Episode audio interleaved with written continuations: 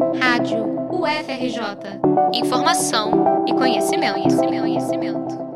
No próximo fim de semana, dos dias 22 a 24 de janeiro, o Projeto Rocinha vai trazer uma super tela de cinema para a maior comunidade da América Latina.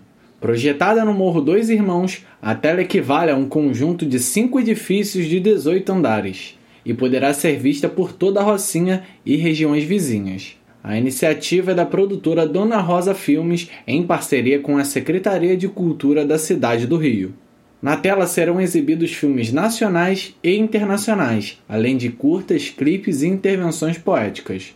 Os mais de 100 mil moradores da Rocinha poderão assistir sem precisar sair de casa, respeitando o isolamento imposto pela quarentena.